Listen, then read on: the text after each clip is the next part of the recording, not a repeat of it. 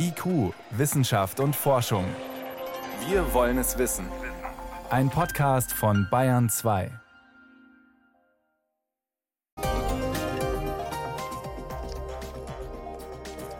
Ich werde mich, auch wenn ich dran bin, gerne mit dem AstraZeneca-Impfstoff sofort impfen lassen, weil ich einfach auch an EU-Zulassungsprozesse und ihre Prüfungen davon sehr überzeugt äh, bin.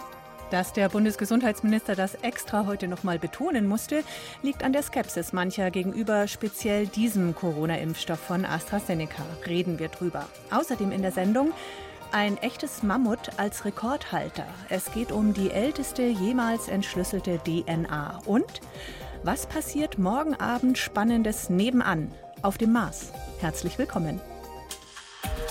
Wissenschaft auf Bayern 2 entdecken. Heute mit Birgit Magira. Morgen Abend wird's aufregend, zumindest für etliche Ingenieure bei der NASA und auch für alle Raumfahrtinteressierten. Morgen Abend um kurz vor zehn soll ein Roboter auf dem Mars landen. Perseverance heißt er, auf Deutsch Ausdauer. Und dieser NASA-Roboter soll, wenn alles klappt, in den nächsten Jahren ausdauernd über die Marsoberfläche fahren und wissenschaftliche Untersuchungen machen.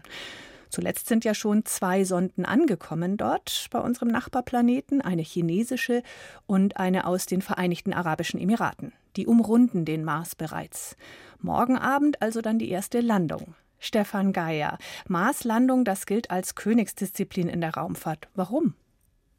Weil es schlicht und einfach wahnsinnig schwierig ist zu landen. Ja. Hinkommen ist ja schon schwer, man muss den richtigen Moment erwischen erstmal, damit Erde und Mars richtig zueinander stehen. Dann darf auf dieser siebenmonatigen Reise natürlich nichts schief gehen und dann muss man scharf abbremsen. Man kommt ja an mit 20.000 Kilometer pro Stunde ungefähr und vor dem Landen muss man dann eben noch durch die Atmosphäre durch. Ja, aber die ist doch so dünn. Die ist viel dünner als unsere, aber das Problem bleibt, ja, mit dieser Affengeschwindigkeit abbremsen auf Null. Die Atmosphäre hat immer noch genug Teilchen, vor allem CO2, die erzeugen Reibung, da wird es sehr heiß, mehrere hundert Grad. Und ich habe ja im Bauch dieser Kapsel empfindliche Instrumente, die müssen geschützt bleiben. Und das Schlimme für die Ingenieure ist, sie können nur hoffen, weil dieser Landeteil der Sonde, der muss das ganz alleine und automatisch machen. Da reißt der Funkkontakt ab und deswegen nennen die das auch die sieben Minuten des Terrors. Oh, das klingt jetzt schon sehr dramatisch. Wie muss man sich dieses Manöver genau vorstellen? Also der Terror ist vor allem für die Leute, die seit Jahren daran gearbeitet haben, ja, hat er doch einiges gekostet und es kann in wenigen Sekunden alles dahin sein. Also wie kann man sich das vorstellen? Man will Geschwindigkeit loswerden. Ja? Als erstes mal mit der Reibung an der Atmosphäre, das ist ein großer Teil. Dann geht ein riesiger Fallschirm auf, der bremst ab auf vielleicht 50, 40 Kilometer pro Stunde. Und dann zünden so kleine Raketen in die Gegenrichtung. Retro-Rockets heißen die. Das soll dieses Ding fast zum Schweben bringen und dann gibt es eine komische Konstruktion. Wenige Meter über der Oberfläche wird der Rover dann an Nylonfäden nach unten abgeseilt, wie so eine Marionette, kann man sich das vorstellen. Und erst dann ist die Geschwindigkeit null. Okay, klingt durchaus kompliziert. Du warst während so einer Landung auch schon selber im Kontrollraum bei der NASA. Wie ist da die Stimmung? Erstmal sehr geschäftiges Treiben in den Stunden vor der Landung bis kurz vorher und dann wird es plötzlich still mucksmäuschenstill. Ja? Und dann weiß man, diese sieben Minuten des Terrors haben begonnen. Da merkt man erstmal, wie lange sieben Minuten sein können. Da hört man wirklich nur die Stimme der Kommentatorin, was jetzt passieren müsste. Man weiß es ja nicht, ob es wirklich passiert. Zählt dann runter, 100 Meter, 50 Meter, 10 Meter. Und dann ist ein Moment absoluter Stille. Und wenn dann dieses Touchdown confirmed kommt, dann flippen alle aus, dann liegen sich jubeln in den Armen. Wird mal interessant, wie sie das mit Corona dann äh, hm. organisieren. Da küssen sich dann auch die Ingenieure schon mal und das wird wahrscheinlich ausfallen, aber große Erleichterung garantiert. Also wir nehmen an, das ist alles gut gegangen mit der Landung. Was soll der Roboter dann machen? Rumfahren und suchen. Perseverance ist ja so wie so ein Detektiv auf sechs Rädern, ungefähr so groß wie ein Kleinwagen, vollgestopft mit Technik, 16 Kameras, kleines Chemielabor im Bauch und spannende Instrumente, zum Beispiel eins Sherlock, ein Roboterarm mit auch nochmal einem kleinen Chemielabor vorn dran. Der wird vor allem nach Überbleibseln von Leben suchen. Und dann gibt es noch ein paar technische Spielereien. Eine kleine Drohne soll erstmals über den Mars fliegen. Und dann wollen sie die neue Königsdisziplin, könnte man eigentlich sagen, äh, starten, nämlich Proben zurückbringen, zumindest den ersten Teil. Das heißt, da ist so ein kleiner Köcher im Bauch mit so Röhrchen, da kann man Steine reinfüllen und liegen lassen. Und die nächste Mission, die soll die dann einsammeln und zurückbringen. Und welche Erkenntnisse kann man aus diesen Gesteinen dann gewinnen? Weiß man vorher nie. Wenn es gut läuft, dann finden Sie erstmal die richtigen Steine. Die suchen Gestein mit speziellen Signaturen, chemischen Signaturen. Wenn es sehr gut läuft, dann stecken da tatsächlich Spuren von Leben drin. Und wenn es perfekt läuft, dann finden Sie wirklich richtige Fossilien, eindeutig, bereiten wirklich dann mal alles zum Abtransport vor. Der Rover läuft vielleicht mehrere Jahre und vielleicht gibt es auch neue Fragen, die wir heute noch gar nicht wissen. Aber wäre das alles nicht einfacher, wenn das ein Mensch erledigen würde auf dem Mars? Wäre viel einfacher, wenn der Geologe am Mars steht, ja. Der kann äh, Hacke und Spaten mitnehmen und der findet wahrscheinlich relativ schnell fossile Überreste von Bakterien, wenn er möchte. Aber so weit sind wir eben noch nicht. Ja. Menschen auf dem Mars ist noch viel zu gefährlich und so lang muss es eben der Roboter richten. Jetzt landet morgen Abend die NASA. Dort kreisen schon die Chinesen und eine Sonde der Vereinigten Arabischen Emirate. Das klingt nach einem brutalen Wettlauf, wie seinerzeit zum Mond. Raumfahrt ist immer auch ein Wettlauf. Ja. Geht immer darum, wer schafft es als Erster, wer schafft es überhaupt. Wenn man sich die Vereinigten Arabischen Emirate jetzt mit diesem Satelliten anschaut, der den Mars umkreist und die Atmosphäre vermisst, das ist für so einen Raumfahrtzwerg wie die Emirate schon ein großer Erfolg. Und die Chinesen, die haben eigentlich die größte Mission diesmal, die machen alles auf einmal.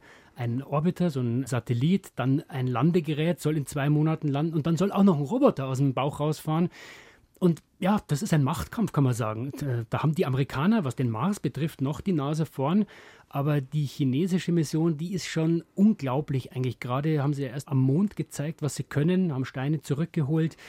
Wenn das jetzt auch am Mars klappt, dass die landen und der Roboter auch da rausfährt beim ersten Versuch, da werden die anderen schon schauen. Und wenn die einen dann was rausfinden, teilen die die Erkenntnisse dann auch mit den anderen? Oder wäre es nicht insgesamt viel schlauer und schöner, man würde das in einer großen Kooperation gemeinsam stemmen? Es ist immer schöner, wenn man es zusammen macht, würde ich sagen. Normalerweise wird solches Wissen schon geteilt. Ob die Chinesen das diesmal auch machen, wird sich zeigen. Beim Mondgestein haben sie gesagt, ah, das untersuchen wir erstmal selber und dann gucken wir mal. Ich würde sagen, je schwieriger die Missionen werden, desto klarer ist auch, man muss zusammenarbeiten. Ja diese Idee, Steine vom Mars zurückzuholen, das wird international laufen. Da spielen auch die Europäer dann eine wichtige Rolle. Da sind wir am richtigen Weg. Und wenn wir wirklich irgendwann mal Menschen zum Mars und dann hoffentlich auch wieder zurückfliegen, das ist eine Mammutaufgabe. Das kann man nur gemeinsam machen. Da denke ich, das sollte auch nicht einer allein machen, nicht wenn es mit dem kleinsten Risiko passieren soll.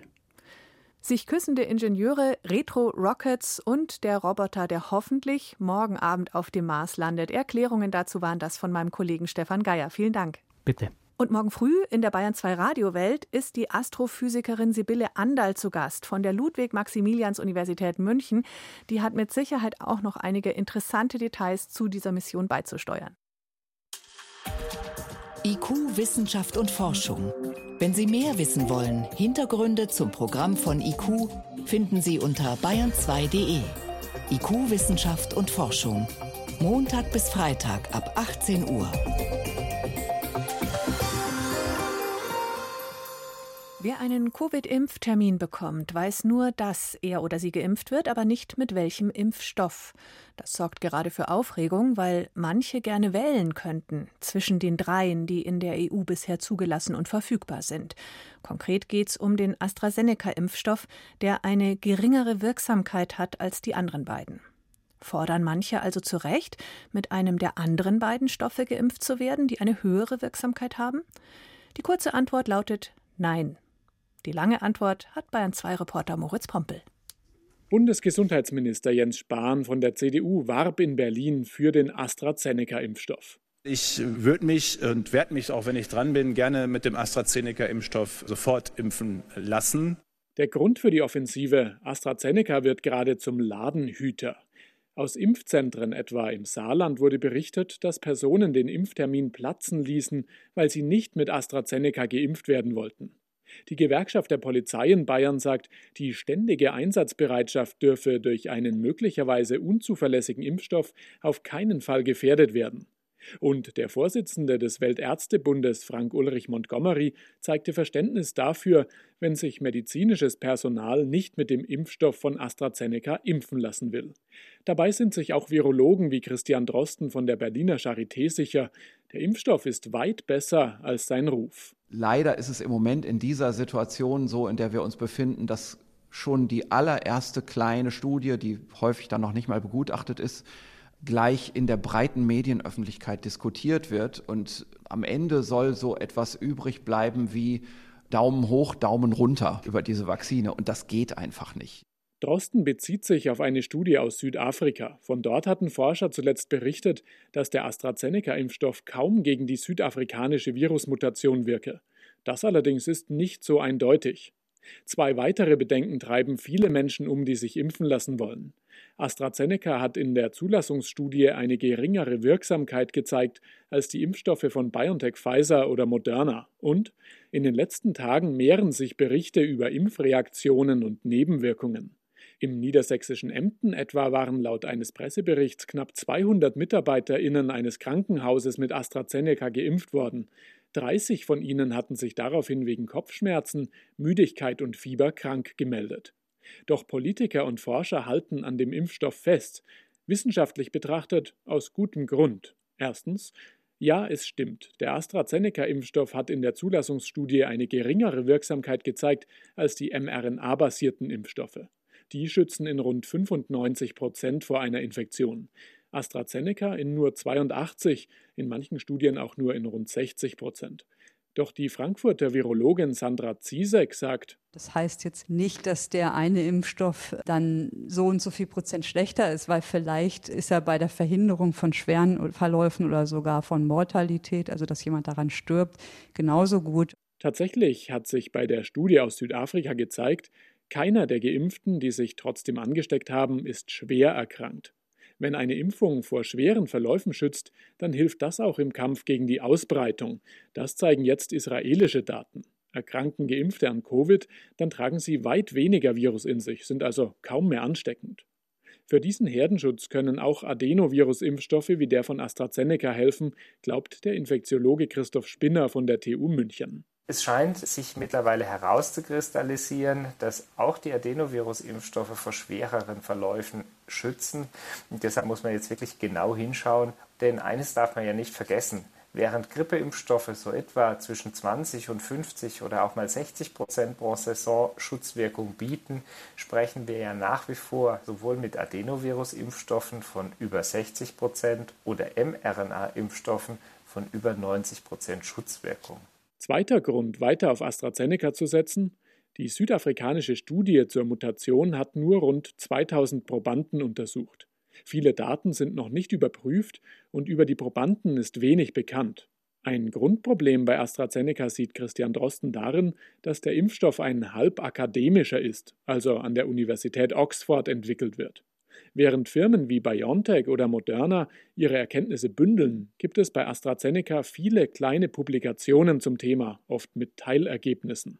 Das ist sicherlich etwas, das diesen Astra-Impfstoff ausmacht. Das ist eine Stärke und eine Schwäche zugleich. Also ich glaube, dass diese Astra-Vakzine in ihrer ganzen Transparenz der Berichterstattung auch eine stärkere wissenschaftliche Begleitung braucht in dem Erklären der Daten. Und drittens zu den Nebenwirkungen. Stand jetzt ist unklar, ob AstraZeneca wirklich zu mehr Impfreaktionen führt als die anderen zugelassenen Impfstoffe von BioNTech, Pfizer und Moderna. Das Paul-Ehrlich-Institut prüft, ob es über das hinausgeht, was in der Zulassungsstudie beobachtet wurde. Morgen soll es erste Ergebnisse geben. Grundsätzlich sind die jetzt beschriebenen relativ leichten Nebenwirkungen wie Fieber, Kopfschmerzen und Müdigkeit nichts Ungewöhnliches und auch Ausdruck davon, dass das Immunsystem seine Arbeit aufgenommen hat. Auch die anderen Impfstoffe machen solche Nebenwirkungen. Fazit. Aktuell besteht kein Anlass, sich nicht mit dem Impfstoff von AstraZeneca impfen zu lassen. Die Diskussion um die Wirksamkeit des AstraZeneca-Impfstoffes. Hier ist Bayern 2 um gleich 20 nach 6. Bayern 2. Wissenschaft schnell erzählt. Das macht heute Priska Straub. Mhm. Und los geht's mit Erdbeben ja. als Auslöser für prähistorische Bergstürze in Tirol. Ja, das war vor drei und vor rund 4000 Jahren. Da hat es in den österreichischen Alpen mehrere besonders starke Erdbeben gegeben, extreme Erschütterungen, die haben dann gewaltige Bergstürze ausgelöst. Und Details über diese Naturkatastrophe haben Geologen jetzt ausgerechnet unter Wasser gefunden. Im Wasser, in den Alpen. Ganz genau, in Alpenseen, im ah. Piburger See, im Ötztal und im Plansee, im Bezirk Reute in Tirol.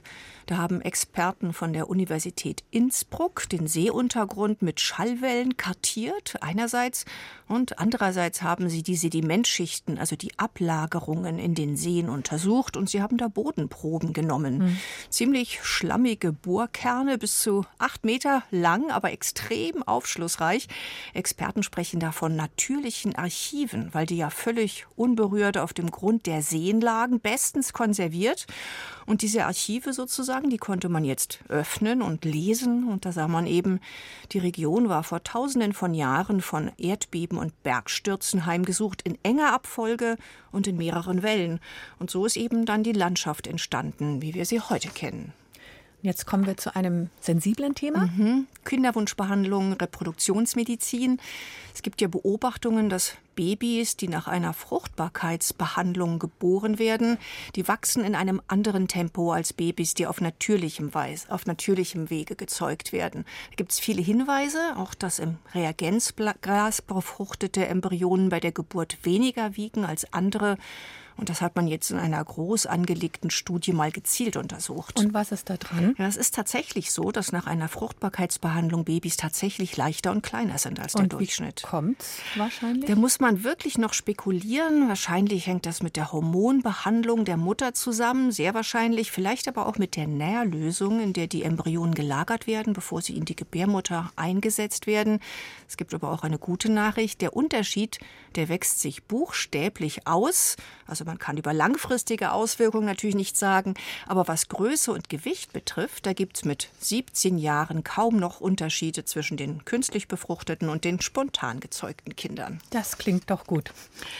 Und dann gibt es noch eine Corona-Meldung, die ein bisschen kurios ist. Da geht es um eine unerwartete Auswirkung der Corona-Pandemie. Der National Trust, die britische Denkmalschutzorganisation, die schlägt jetzt Alarm. Offenbar bedrohen jede Menge Schädlinge die Museumsexponate.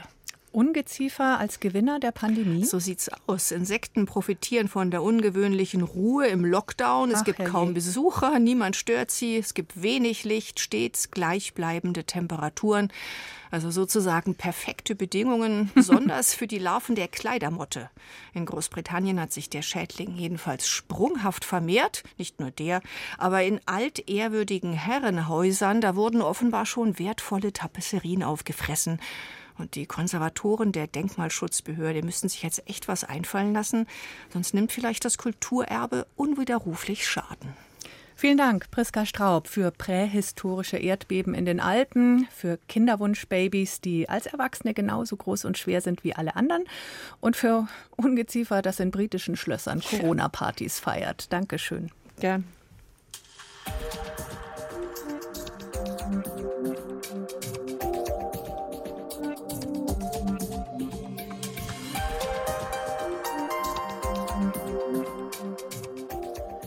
Sibirien taut nach und nach der Permafrostboden auf wegen der Erderwärmung. Nicht gut fürs Klima, weil dort viel klimaschädliches Methan frei wird. Aber spannend für Paläontologen, denn der tauende Boden gibt Überreste von bisher tiefgefrorenen Urzeittieren frei. Bekannt sind vor allem die Mammutfunde. Die jüngsten sind gerade mal 10.000 Jahre alt, die ältesten mehr als eine Million Jahre. Nun hat ein Wissenschaftlerteam aus Schweden aus einem dieser Funde DNA isoliert und sogar die darin gespeicherte Erbinformation rekonstruiert. Frage an meinen Kollegen Michael Lange. Ist das wirklich, wie behauptet, das älteste bislang entdeckte Erbgut?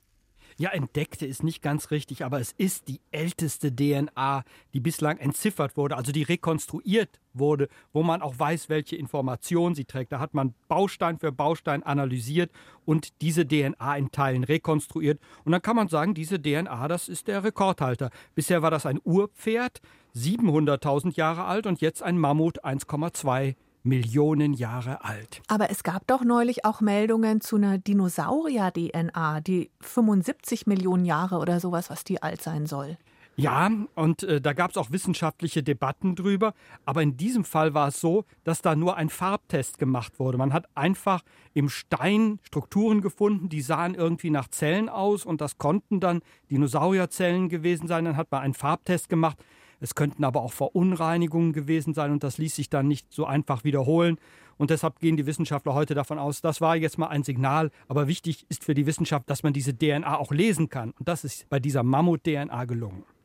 Und was hat man da genau gefunden und wann? Es ist ja nicht erst aktuell aufgetaucht. Und waren das irgendwelche Haare oder Zähne oder? Ja, das ging um Material, das schon vor vielen Jahren gefunden wurde, und zwar in den 1970er Jahren. Das lagert in Moskau konserviert in der Russischen Akademie der Wissenschaften. Und wenn man sich das Material anschaut, dann sieht das ja sehr unscheinbar aus. So Kadaverreste, ein paar Knochenstücke. Und das Entscheidende waren Backenzähne. Teilweise nur kleine Teile von Backenzähnen. Und aus diesen hat man die DNA herausisoliert und hat sie dann auch rekonstruiert.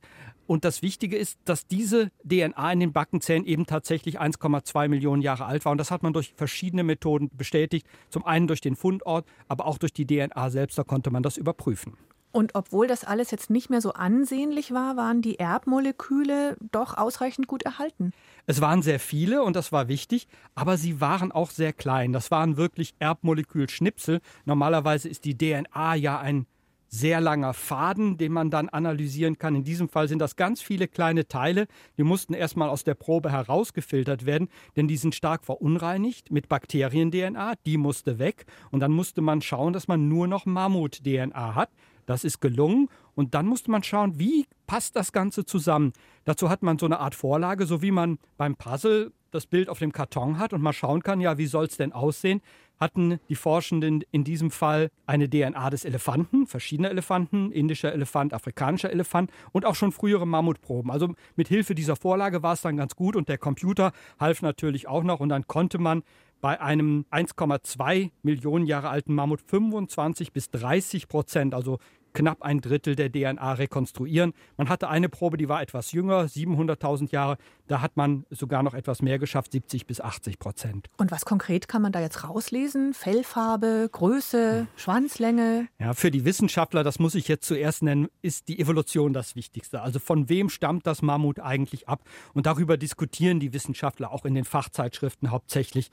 Die wissen zwar, dass Mammut und Elefant gemeinsame Vorfahren hatten vor etwa sieben Millionen Jahren, aber wie die Entwicklung des Mammuts dann weiterging, da weiß man nicht so viel drüber. Und hier hat man jetzt zwei Linien bestätigt bekommen, die dann von einem Urmammut weggehen und dann zu dem Wollhaarmammut. Das ist dieser mit dem langen Fell, den wir kennen. Das Mammut lebte in weiten Teilen Europas und Asiens. Das unsere Vorfahren auch noch gejagt haben. Genau, das ist das, was von allen Abbildungen bekannt ist. Und dann gibt es das kolumbische Mammut, das sieht ein bisschen anders aus und lebte in den USA. Und da kann man jetzt sozusagen den Stammbaum rekonstruieren. Das war mhm. für die Wissenschaftler das Wichtigste. Und wie sah dieses Tier jetzt genau aus? Das lässt sich aus der DNA nicht lesen. Das kann man viel einfacher aus Stoßzähnen oder Knochen erkennen. Aber man hat typische Gene für das Unterhautfett gefunden. Also man kann sich schon vorstellen, dass da eine besondere Anpassung an die Kälte war. Und da kann man jetzt auch weitere Kälteanpassungen untersuchen. Hatten die vielleicht ein dichteres Fell als spätere Mammuts? Und das kann man jetzt untersuchen. Und die Dr. Frankenstein-Frage, kann man aus solchen Erbgutschnipseln ein Mammut wieder auferstehen lassen? Die Idee kursiert ja immer mal wieder. Ja, so einfach ist es jedenfalls nicht. Alle Klonversuche sind fehlgeschlagen. Es gibt jetzt Versuche, dass man Elefanten-DNA Schritt für Schritt versucht zu verändern. Da hat man auch Teilerfolge gehabt in den USA. Aber so einfach ist es nicht. Man hat da auf einer Stufe von 42 veränderten Genen erst einmal aufgehört und eigentlich müsste man Millionen Gene verändern, um aus einer Elefantenzelle eine Mammutzelle zu machen und dann müsste man aus der Mammutzelle noch ein Mammut machen. Also das steht in den nächsten Jahren garantiert nicht bevor. Und wäre es technisch möglich, noch ältere gefundene DNA auch zu rekonstruieren und zu analysieren? Ja, das ist technisch möglich. Die Wissenschaftler halten das für machbar. Die sagen, die Schallgrenze ist noch nicht erreicht. Aber es könnte sein, dass bei 1,5 Millionen oder 2 Millionen Jahre Schluss ist, weil keine älteren Proben existieren. Dazu müssten ja die Proben wirklich auch so lange tiefgefroren sein. Und solche Stellen, wo das länger als zwei Millionen Jahre tiefgefroren ist, die hat man noch nicht gefunden. Das bislang älteste gefundene Erbgut eines Lebewesens wurde jetzt entschlüsselt. Über eine Million Jahre alte Mammut-DNA aus Sibirien. Danke, Michael Lange, für die Erklärungen. Gerne.